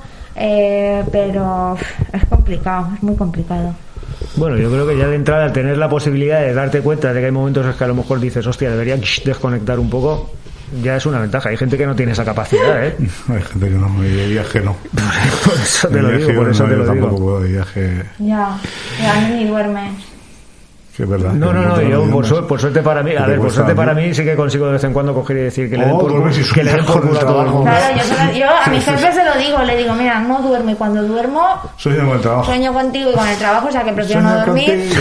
No te- Prefiero no dormir porque ¿Para eso? Porque Bueno. además ahí no se entiende cuando es tu, tu día libre o, ¿sabes? Tienes que estar siempre ahí. Sí, bueno. Un cultura muy japonesa, por otro lado, también. El tema de hacer horas como un... Muy Japón. Pues oye, está muy bien esto, ¿eh? Sí, señoras, sí, sí, Biotecnología. sí, señoras, correcto. Segunda, Ciencia, tercera estamos muy- biotecnóloga. Estamos, la, creo que la cuarta persona de ese mundillo. Sí. Pues estuvo Siva, Jaime uy, Galo Adrián, Claudia Guzmán Claudia, que, está- que iba para ello. y ahora, mira, Ah, mira. Sí. Pues mira, cuando, cuando me entrevistó Santi me dijo que era la primera divulgadora mujer que entrevistaba. Y dije, pues espero que vengan muchas más. Bueno, y el segundo divulgador, divulgadora que tenemos este año. Y Sí, entonces, pues, ya estuvo tuvimos Alberto primero Aparici, Alberto Aparici y ahora está- y ahora mira. Pues, pues Correcto. mira, mira. Oye, pues, pues un encantador de... Encantadísimos. Y como te hemos dicho antes, cualquier historia que tengas que lanzar al espacio, cualquier movida que tengas que. Las redes, aquí Claro, tienes el claro, podcast, háznoslo llegar. Muchas Y nosotros de aquí haremos lo que, lo que buenamente podamos. Dar un beso a quien ya sabes, y me Sí. refiero al perrete, a, a otro que le den. Y, Un abrazo de mi parte.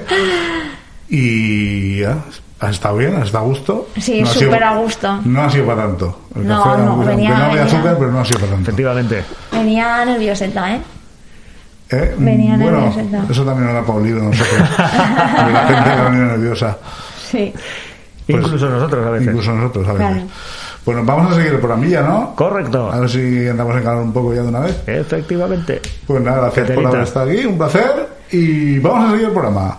¡Hasta luego! Chao, chao. Pues muy bien, oye, que estamos haciendo una temporada muy femenina, ¿eh? Sí, señor. Cuando entrevistas. Habría que hacer un conteo, pero... Pero bueno, al final las cosas vienen como vienen. Y sin este, No, a ver, nosotros sin- no nos planteamos realmente nunca Vosotros, como ya ni sabéis, igualdad ni paridad ni en un sentido ni en otro, pero van saliendo así. Y oye, nosotros encantados. nosotros al fin y al cabo lo que buscamos es traer a gente que tenga cosas chulas, interesantes que aportar, que contar y sobre todo que a vosotros os puedan Y interesar. además yo creo que está saliendo por media edad eh, gente muy joven este año. Sí, la verdad, ¿eh? que, la verdad que sí. La verdad que sí. Que también que te sí. agradecer que haya inquietudes, que haya las nuevas generaciones. Claro, sobre todo darte cuenta que una persona tan joven, ese talentazo. ese talentazo y esa vigorosidad para hacer cosas, para investigar, para escribir, eh, curiosidad. Estaremos muy atentos, no obstante, al libro de Té Conciencia. Sí, que pinta muy bien. La primera parte y en un futuro la segunda. Pinta muy bien, la verdad es que pinta muy, pero Sí, muy Es bien. muy Paco Jiménez hable. Efectivamente. Por lo que ha, por lo que ha podido Cuando, cuando, cuando nos lo traiga Mira, se lo daremos a Paco que lo lea y que nos lo cuente. Que nos haga Así no- un review. Efectiva, así no lo tenemos que leer. ¿Sabías qué? Venga. A ver, a ver. Eh, a ver, yo creo que todas aquellas personas que pilotan un poquito de cine clásico, cine negro y tal, ¿no? Pues Sí, el que más. El- efectivamente, o como Vicente. Navarrete. Fran García, Vicente Navarrete. Y muchísima más gente. Pues, Martín. pues el que más, el que menos conoce a Heidi Lamart, ¿no? Actriz. Esa pedazo de actriz nacida en Austria que al final decide emigrar a Hollywood por allá por los años 40 y si, Rage. Sí, por ahí aproximadamente. Y si no me equivoco, creo que su película o su film más premiado o más conocido es Sansón y Dalila. Anda. Creo que, creo que sí, ¿no? Sí, sí, ya, me he ubicado por completo. Eh, ¿De quién es Heidi Lamar? ¿La has visto? Claro. Sansón y Dalila. ¿Quién Yo creo que la hemos visto todo el mundo. La hemos visto todo el mundo, ¿no? Lo que pasa es que hace el pelo, tan- que pierde el poder. Y... Efectivamente. Lo que no me acuerdo es cómo se llama el actor, tío. No sé lo ten- Sansón. Sí. sí. Fanzón, el, el asesino saduceno. Dalila, no, este no era Steve River, no. No me acuerdo, no me, no acuerdo del nombre. Me No me acuerdo del nombre. Pues sabíais que esta señora, aparte de una grandísima y reputadísima actriz con una estrella en el Paseo de la Fama de Hollywood, también era científica. Sí, no jodas. Sí, señor. Fue la persona que estuvo trabajando durante muchísimo tiempo y tiró para adelante con el espectro ensanchado. Anda. Al parecer el marido, que el marido o la pareja de Paul aquel entonces era una persona bastante próxima al, al régimen nazi. Sí, señor. Y esta señora pues se ve que estuvo colaborando con la resistencia y con los aliados Ajá. para este tipo de historias, para trabajar en este tipo de historias, para conseguir códigos y señales para evitar que los Cuando hablas del espectro sanchado, eh, eh, estamos hablando del, del mundo de la telecomunicación. Efectivamente, la verdad, a ver, poco más o menos El lo que mundo de. Yo que de este- corta, yo- ¿no? sí, sí, algo así. Un poco pa- para desviar y para que para no- que los ¿cómo se llama esto? Los radares nazis no pudiesen pillar la frecuencia de los lanzapepinos y todo este tipo Vale, de historias. Utiliza otro tipo de Otro tipo de código. salvoconductos en a frecuencias sí. se refiere.